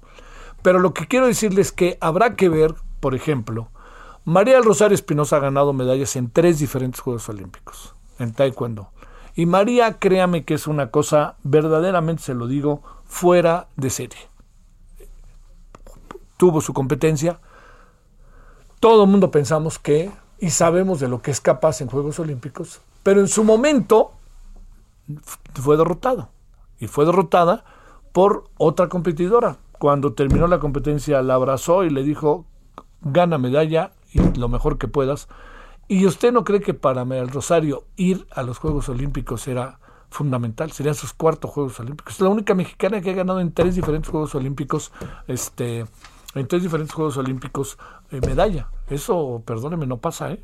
No pasa seguido, así de fácil. El Tibio Muñoz se quedó ganando la medalla del 68 y luego quedó en quinto lugar. Y estuvo cerca, ¿eh? en tiempo estuvo muy cerca de poder ganar otra vez una medalla. Pero eso no ha pasado, no está fácil, ¿no? Así. Bueno, cierro con lo siguiente. El lío con Paola Espinosa habrá que verlo de una manera más amplia, porque al fin y al cabo esto lo determina el Comité Olímpico y lo termina la CONADE, los dos. Si Paola Espinosa ganó, como todo, todos lo sabemos, la plaza, tendría ella que refrendar la plaza. La gran pregunta es si la están haciendo a un lado o, suena duro, no refrendó la plaza. Entonces, ese es el asunto. Así en lo que estamos. No, yo no sé si se está peleando o no con Ana Gabriela Guevara. La verdad que no tengo la más remota idea. Sé que Ana Gabriela muy bien que digamos no le ha ido en CONADE, pero no sé si está ahí el asunto.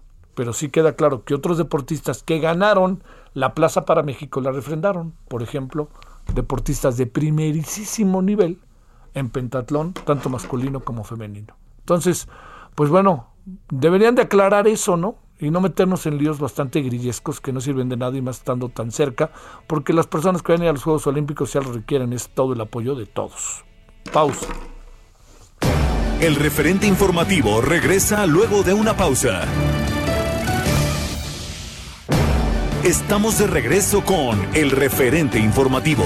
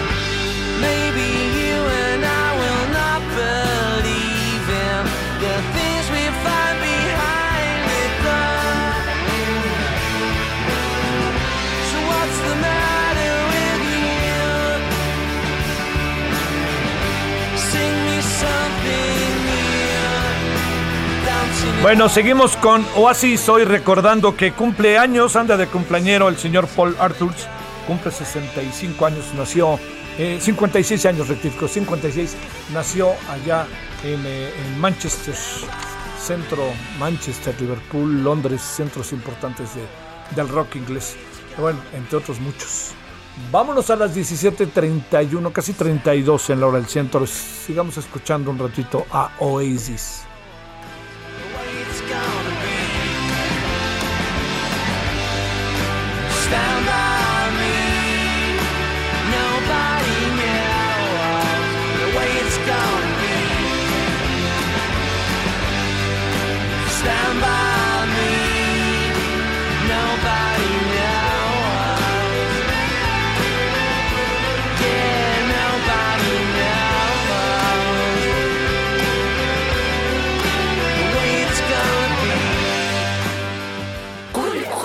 Se la pasa, tira y hoy. ¡Qué mala definición! Para una buena definición, pasa a Soriana y lleva la pantalla BIOS 39 pulgadas Smart TV a 5290 y BIOS de 50 pulgadas 4K a 6990 pesos. Tú pides y Julio Regalado manda. Solo en Soriana. A junio 24. Aplican restricciones.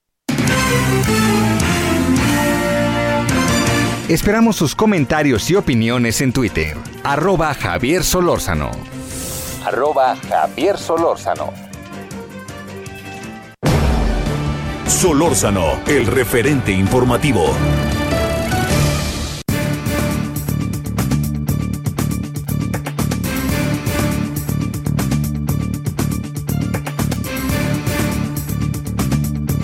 Bueno, eh, a ver, ¿cómo ve usted las cosas respecto al coronavirus? Yo, yo de repente creo que Hemos entrado y el gobierno ha tenido mucho que ver en una especie de zona de confort ¿eh? y peligrosísima, me atrevo a decirlo. Bueno, ¿qué tal si hablamos con alguien que ha estado en, el en la primera línea de batalla respecto a este tema y ha estado, conoce, sabe lo que pasa en algunos estados, que es el doctor Fernando Vidal Martínez, médico internista, cardiólogo del Instituto Nacional de Enfermedades Respiratorias del muy afamado, justificadamente afamado para bien, el INER.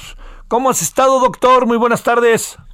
Javier, ¿cómo estás? Aquí, pues, con todo esto que está surgiendo, nuevas cosas, se ha incrementado de hace un par de semanas y sobre todo en estos últimos días la, la frecuencia de asistencia de pacientes con COVID a, a los hospitales, en especial al INER y a algunos centros como el Seguro Social. Y esto pues llama mucho la atención y se han incrementado algunos casos también en algunos en algunos lugares del país, lo cual ha hecho que posiblemente los focos cambien y pues no es de decir que la Ciudad de México podría entrar en esa fase si las cosas siguen incrementándose. Javier, a tus órdenes y gracias por la entrevista y a auditorio también muy buenas tardes. A ver, vamos a entrar, doctor.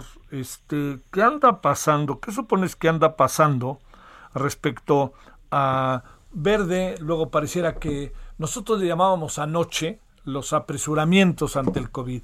No estamos apresurando cosas y de alguna otra manera, de manera, de forma lamentable, pues la propia estrategia podría estar alentando la tercera ola. ¿Cómo ves las cosas, Fernando Vidal? Mira, yo creo que, como siempre lo he venido reiterando, el punto importante que nosotros tenemos que tener en consideración es que el hecho de que cambiemos de foco no quiere decir que la pandemia se fue.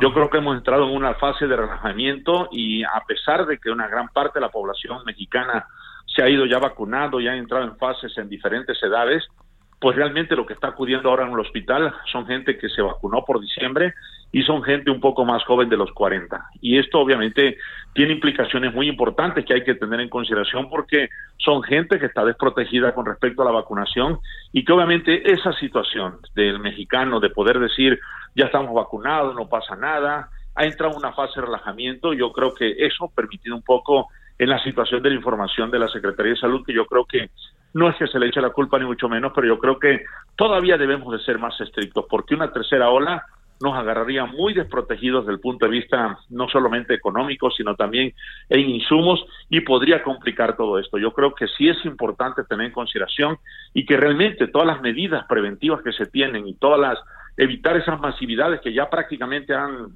han vuelto a todo este país y que obviamente pues está complicando mucho esa estadística que no dudes puede volver a incrementarse y agarrarnos a tercera ola, Javier. Oye, doctor, ¿cómo, cómo ves, eh, déjame plantearte, eh, digamos, las decisiones que el gobierno ha venido tomando? ¿Qué, qué es lo que piensas? A ver, estábamos en, en, amarillo, nos pasaron a verde. Y llegamos a verde y ahora otra vez tenemos que regresar a amarillo. Había casos presenciales y hubo algunos casos muy claramente señalados sí. de contagios con el coronavirus debido a las clases presenciales. Eh, muchas cosas que se han juntado y que además se suma que ya no hay conferencias de prensa, le hacen una fiesta a señor López Gatel en la puerta, en fin, todo, cosas que pasan que parecieran signos contradictorios e incluso apresurados. Yo creo que una parte de lo que tú estás refiriéndose a, todo esto, Javier, tiene toda la razón. Y yo creo que hemos entrado, no sé qué tanto apresuramiento tenemos. Debemos recordar lo que pasó en Francia, en España, en Inglaterra, cuando dijeron se ha incrementado todo, hay que volver al confinamiento. No hay que apresurar las cosas porque esto puede complicarse. Y bueno, reabrieron hasta hace mes, mes y medio otra vez la situación de volver a las calles y abrir ciertas cosas poco a poco. Yo creo que nosotros, como siempre lo dije, ellos van muy adelante nosotros en el sentido de que tuvieron los primeros casos y nosotros posteriormente fuimos aprendiendo todo ello. Y yo creo que eso se nos ha olvidado un poco y sí tenemos que tratar de determinar que volvemos a lo mismo, que todo esto que tú estás comentando, yo creo que debería ser un poquito paulatino. Esto que estamos en foco verde a un foco amarillo, hay que decir la gente, más número de hospitalizaciones, más contagios, más muertes, significa que cambiemos de semáforo. Y eso entre la población que no nos cuidamos, entre la población que tenemos esa parte de relajamiento y de confort, decir ya estamos vacunados, no pasa nada, hay que asistir a todo lo que han abierto porque hemos pasado muy mal tiempo durante este año y medio de pandemia, yo creo que sí las cosas pueden complicarse. Y esa parte de relajamiento, pues yo creo que el gobierno ha influido mucho, pero si nosotros fuéramos más tajantes desde el punto de vista de la Secretaría de Salud, yo creo que tendríamos que seguir en focos donde se tendrían que apretar todavía eso, porque volvemos, y lo he reiterado siempre en las entrevistas, una nueva ola así como estamos en este momento en este país, las cosas podrían complicar mucho la zona de hospitales y esa situación de insumos que yo creo que sería bastante desastroso para la, para, para la población en general. A ver, déjame plantearte. Eh, eh, estamos ante problemas que pudieran ser, por ejemplo, que algunos de los hospitales, eh, como es el caso del de Banamex, etcétera, ¿no? que se instrumentaron con motivo de la pandemia, pues han sido levantados, que se nos venga eh, y además que muchos hospitales ya estén quitando eh, el, su área con, hacia coronavirus debido a que pues también la gente se enferma de otras cosas y muchas cuestiones de esta naturaleza. ¿Estamos ahí también en un grave riesgo o qué ves o tenemos capacidad para enfrentarlo? Bueno, yo creo que es algo que desde que comenzó la pandemia lo, platicamos. Yo creo que el levantamiento de, de, lo, de lo que estás comentando, de Banamex, del autódromo y todo eso, pues obviamente da la impresión de que las cosas van hacia abajo y que realmente una tercera ola en este momento pues nos agarraría desprotegidos. Muchos hospitales, bueno, te voy a poner el ejemplo donde yo trabajo en la noche, hace una semana no, ya va a ser híbrido, ya no hay ningún problema, sí se va a tener un poco de COVID, y moles. En estos días las cosas han incrementado en forma importante la llegada de urgencias de más pacientes con un problema de COVID, un anexo que se ha llenado, se han tenido que abrir los pisos. Eso indica que obviamente pues el punto importante de que se está complicando, aunque no como comenzamos por ahí del año pasado, como estamos en esta época que se incrementó muchísimo, yo creo que son cosas que tenemos que tener en consideración. Y lo que tú dices, agarrarnos en una tercera hora en este momento, con tanto relajamiento, con una cantidad de insumos mucho menor, creo que sí podría ser muy complicado para la gente. Yo creo que a la gente también hay que informarle que tenemos que cuidarnos y por ahí saldría una noticia, vamos, un poco absurda, a mí me parece que muchos hospitales ya dejarían, sobre todo institutos, dejarían de aceptar COVID. Eso no es cierto. Y la otra cuestión es que, como tú dices, en el INER, por ejemplo, ya se están haciendo videollamadas a pacientes del INER para que acudan a consultas y ver cómo están. A través de la videollamada se hace como una especie de filtro, es decir, si usted tiene que acudir o no tienes que acudir para evitar las masividades, pero todo eso yo creo que sí se tendría que plantear en una forma homogénea en todo el país de qué es lo que se va a hacer para tratar de evitar una tercera ola, Javier. Híjole, no estamos todavía en la tercera ola, ¿verdad? No, no estamos en la tercera ola, pero si revisamos la estadística de hace un par de semanas, esto va un poco en ascenso. Recordemos Veracruz, semáforo verde, ya una gran cantidad de casos. Tabasco, regresó del foco verde, ya parece que se va a incrementar lo que está pasando en Mérida, en Quintana Roo y en muchos otros estados, que obviamente esto puede complicar totalmente y volvemos a lo mismo. Yo creo que mm, se fue muy, muy rápido en todo esto y debemos haber frenado un poco para ser un poco más cautas en todo lo demás.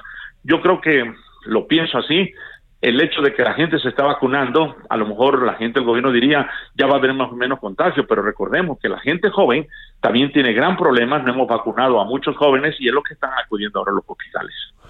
Híjole, este, ese, es el, la otra parte.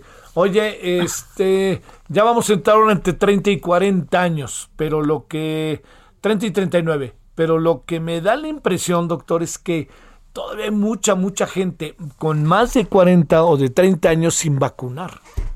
Sí, claro, hay mucha gente en ese aspecto que tienen una sola dosis o que le pusieron la, única dosis de alguna vacuna como tal y que obviamente hay mucha gente que en, ese contexto está sin vacunarse y que obviamente pues hay que invitarlo. La mejor manera de protegerse también es vacunarse. Y dicho sea de paso, hoy eh, la gente de Estados Unidos de la Comisión de Salud determinó principalmente que la nueva cepa, la Delta, la hindú, sí te protege con las vacunas actualmente, aunque el pronóstico, la mortalidad y la progresión de la enfermedad puede ser mucho más rápida, si las vacunas, y lo dijo así el comisionado de salud en Estados Unidos, si la vacuna te protege directamente contra esta nueva cepa. Entonces hay que vacunarse, Javier. Hay que vacunarse, no hay de otra, doctor, ¿no? Pero también andamos como medio cuentagotas con las vacunas. Hubo muchas vacunas antes de las elecciones y después como que bajó la tasa, ¿no? Sí, yo creo que esa es otra cosa que también llama mucho la atención, como que eh, daba la impresión de que antes del 6 habría que tener una gran cantidad de vacuna en la población y como que ahora como que ha disminuido un poco la afluencia. Yo creo que sí se tiene que insistir mucho que vuelva a retomarse, porque hay un dato por ahí que dicen que para septiembre 90 millones de mexicanos estarán vacunados. Es una cifra y una meta bastante difícil, así se a cuenta gota están llegando las vacunas. Yo creo que todo esto es algo muy importante. Y, bueno, yo te puedo decir, muchas jóvenes, muchos jóvenes que tienen acceso para irse a Estados Unidos lo están haciendo porque obviamente pues no se ve una situación de que llegue esa vacuna ya directamente, aunque ya se abrió la página y todo eso, pues no todavía no se tiene esa situación. Lo digo inclusive por la cuestión de mi hija, tengo una hija de 30 y no se llega a aunque ya se inscribió, no hay una cuestión de dice, papá, yo creo que me voy mejor a Estados Unidos, me vacuno, porque no creo que aquí las cosas vayan a ser totalmente diferentes por esa cuenta gota de la vacuna que están llegando, Javier. Fernando Vidal, doctor, te mando como siempre un gran saludo y el agradecimiento, médico internista, cardiólogo del Instituto Nacional de Enfermedades Respiratorias, el INER. Gracias, doctor. Javier, si me permite solamente agradecerte el hecho de la, de la vacunación y, perdón, de la entrevista y decirle a la gente que tenga la oportunidad de vacunarse, que lo haga, pero que no nos relajemos, porque una tercera ola acabaría con todos nosotros en un sentido de que estamos ya en una fatiga totalmente de la comunidad médica y la comunidad personal que atiende la salud y los insumos no están como en el año pasado. Entonces, mucha parte de que no se presente una tercera ola, Javier, depende mucho de la población. Hay que vacunarnos y protegernos todavía, Javier, y agradecerte mucho y un saludo a Tabasco. Ah, claro que sí, saludos hasta Villa. Gracias, Fernando. Bueno. Muchas eh, gracias. Gracias. 17:44 en hora del centro. Déjeme decirle que algo importante. A ver. Tiene que ver, no tiene que ver con coronavirus, tiene que ver con la línea 12, pero tiene que ver con la Ciudad de México. Eh, la jefa de gobierno dijo que por un acuerdo entre todos, así lo dijo, ¿eh? entre todos, la gran pregunta es quiénes somos todos, ¿ver? Solo el presidente López Obrador hablará del proceso de rehabilitación de la línea 12 en el que participará económicamente el empresario Carlos Slim.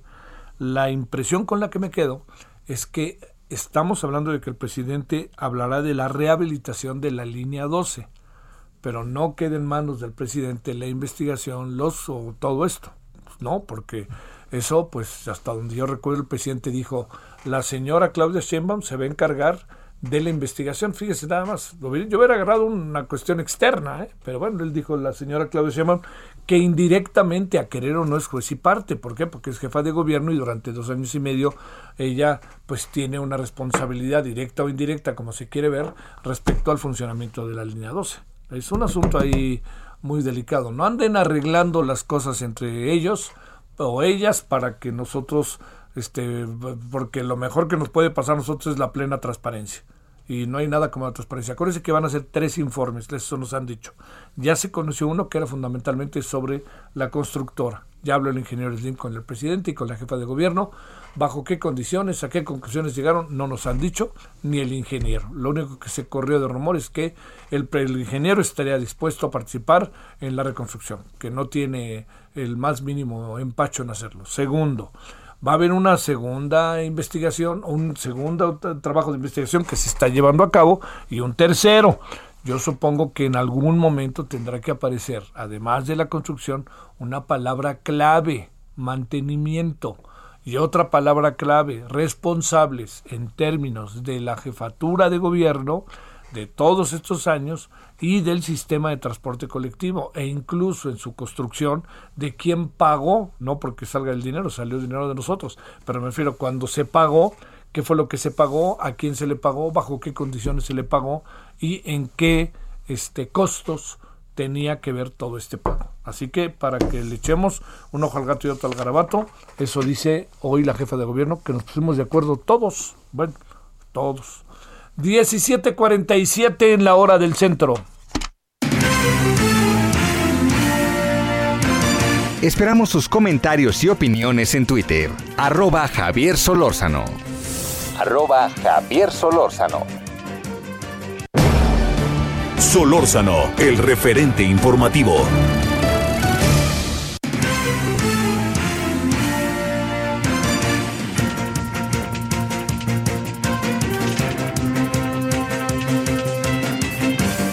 Bueno, le cuento que nos vamos a Durango con Ignacio Mendíbil. Querido Ignacio, ¿cómo has estado adelante? ¿Qué tal? Muy buenas tardes, me da mucho gusto saludarte aquí desde Durango, Durango. Y bueno, estamos a punto de, a dos puntos de regresar al semáforo amarillo. Esto lo dice el mismo gobernador del estado que pues se fue a vacunar con la segunda dosis de Pfizer. Eh, los datos aquí son duros. Eh, la población se tiene en estos momentos 34.495 casos positivos, 502 sospechosos y 2.451 defunciones. Y sin que se frenen las muertes por coronavirus. Así es que el gobernador del estado, José Rosa Ispuro Torres, pues está invitando a la población a que no se debe de guardar, eh, eh, bajar la guardia, mantener la sana distancia y utilizar el cubrebocas de manera obligatoria. De lo contrario, pues esto va a significar cerrar las actividades eh, económicas y lo peor es no el regreso a clases. Ahorita tenemos ya 114 planteles abiertos para la población de educación primaria y hasta el momento no ha habido contagios. Sin embargo, pues con esa situación de estar latente al paso amarillo, pues eh, los comerciantes, los empresarios, la comunidad está preocupada de que se vaya a disminuir los ingresos, ya que pues vivimos una crisis eh, económica y aparte pues de sequía, no hay comercio de ganado porque se están muriendo por falta de humedad. Así es que la situación es grave y se abrieron algunos eventos porque es la conmemoración del 458 aniversario de la ciudad de Durango y la población está pidiendo que se cierren los juegos mecánicos para evitar contagios y no pasar al semáforo amarillo. Así es que la situación se torna difícil en los próximos días. Da la impresión de que más bien es cosa de horas o días, si no es que pocas horas, eh, de que pasen a verde, ¿no? Ah, perdón, amarillo, ¿no? Sí, lo más probable es que ya para este lunes ya tengamos un reporte de que regresamos al amarillo y con todas las consecuencias que esto implica. Un saludo, gracias Ignacio. Estamos al habla. Bueno, relativamente cerca de Durango nos vamos a Tamaulipas. José Hernández, cuéntanos qué hay de nuevo, José. Hay de nuevo que en el fraccionamiento Santander del municipio de Miguel Alemán, a 14 minutos de donde ocurrió la masacre de migrantes en el ejido Santarita de Camargo, fueron rescatados 116 migrantes que estaban en un domicilio en espera de que un grupo de polleros los trasladaran a Estados Unidos. Entre los migrantes se identificaron a 86 procedentes de Guatemala, 24 de Honduras, 5 de El Salvador y uno de Nicaragua. Todos buscaban llegar al vecino país del norte de manera ilegal. Una denuncia anónima advirtió que en un domicilio del fraccionamiento Santander se encontraban más de un centenar de migrantes quienes pedían auxilio pues se habían habían sido abandonados y se encontraban hacinados sin disponer de alimentos. En este rescate, policías de, investigadores de la Fiscalía General de Justicia fueron quienes eh, lograron la liberación de los migrantes. Javier. Sale. Bueno, muchas gracias y buenas tardes. Buenas tardes para ti, todo el auditorio. Muchas gracias. Andy, saludos. En, hablo de a través de este eh, a través del, em, del Twitter. A ver, Andy, gracias Andy, que estuvo en una conferencia que di en la UAM hace tiempo. Mire qué padre. Pues ahí estuve en la UAM como 15 años trabajando padrísimo. Fue una etapa sensacional. Y luego por acá, a ver, mira, me dice Teigol, Teigol, arroba, guion bajo Teigol. Mira, dice Javier Solórzano, por esta respuesta me bloqueó Luis Estrada por contestarle a alguien que le comentó. Lo hice con gráficas de Machine Learning el año pasado. Simplemente no tolera que nadie piense distinto a él. Y viene, qué nervios, cuánto falta para que lleguemos al 100% de resultados positivos. La única curva que se está planeando es la de hacer pruebas, eso sí va en descenso. Bueno, este, pues ahí está Teigol, ¿no? Para que también lo, lo, conozcamos, que eso es muy importante. La opinión respecto al tema de Luis Estrada, opiniones a favor, opiniones en contra, eso siempre es este, central ponerlo en la mesa, si no, perdóneme, si andamos jugando solamente de un lado no tiene sentido esto. Bueno, ¿qué otra cosa? Ah, que el buen Rommel Pacheco va a ser abanderado, ¿eh? Padrísimo, Rommel, te mando muchas felicitaciones. Rommel Pacheco, el clavadista, va a ser el abanderado junto con Gaby López. Gaby López es una golfista. Pues sí, son dos deportistas de primer nivel. Bueno, Paris Salazar, vámonos rápido para cerrar. Buenas noches, buenas tardes. Buenas tardes, Javier, amigos, amigas de de México. Y es que esta mañana en la Asamblea General de Naciones Unidas, el embajador de México ante la ONU, Juan Ramón de la Fuente, pidió a los Estados miembros poner fin al bloqueo económico, comercial y financiero contra Cuba, impuesto desde hace más de 50 años. En su intervención, Juan Ramón de la Fuente dijo que en estos momentos de emergencia sanitaria mundial por el COVID-19, el levantamiento del bloqueo ayudaría a mejorar las condiciones económicas del país y también de la región. Y esta resolución se, se aprobó esta mañana con eh, a favor de eh, levantar este bloqueo económico de Estados Unidos a Cuba con 184 votos a favor, dos en contra de Estados Unidos e Israel y tres abstenciones de Colombia, Ucrania y Emiratos Árabes Unidos. Javier. Sale, muchas gracias y buenas tardes, París. Buenas, buenas tardes. Bueno, ahí hay un asunto que traemos pendientísimo. ¿eh? Son dos, a ver. El de Cuba, que siempre México creo que ha tenido bastante coherencia para verlo, pero ahora traemos el tema de Nicaragua. ¿eh? Yo creo que el tema Nicaragua hoy por hoy está siendo, en verdad que se lo digo, sumamente delicado. ¿eh? Y cuando hablo de sumamente delicado, quiero decir que eh, el Daniel Ortega que conocimos, eh, el Daniel Ortega que conocimos en 1970 y tantos, los 12 comandantes allí en Nicaragua, el embajador era por cierto Augusto Gómez Villanueva, que decían que era el comandante número 13. Bueno, la cosa es que le digo que eh, lo que pasó a lo largo de todo ese tiempo fue que se consolidó la revolución sandinista con el de otros el maestro maravilloso poeta Ernesto Cardenal. A tu cruel despiadada, a tu cruel des, a, tu despiadada y era más que tachito, a tu despiadada más que tachito, algo así era uno de esos epigramas, maravilloso. Pero bueno, lo que le quiero decir es que me pregunto dónde anda el señor Daniel Ortega, en qué se metió Daniel Ortega, así se lo digo. ¿Dónde se vino a, a colocar Daniel Ortega tomando en cuenta la importancia que tiene el hecho de que pues este la revolución fluyera y, y todo esto y México está dejando que pues está tratando de defenderlo me parece que de manera absurda. Escuche lo que se dijo ayer en el programa en la noche con nosotros. Bueno oiga ya nos vamos. Qué tenemos para la noche mire ha habido desapariciones en la carretera Monterrey Nuevo Laredo Nuevo Laredo Monterrey vamos a hablar de ello de las desapariciones. Agustín Basavi y vamos a hablar de COVID. Bueno, ahí le esperamos al rato. Ahí tarde. Adiós. Hasta aquí, Solórzano, el referente informativo.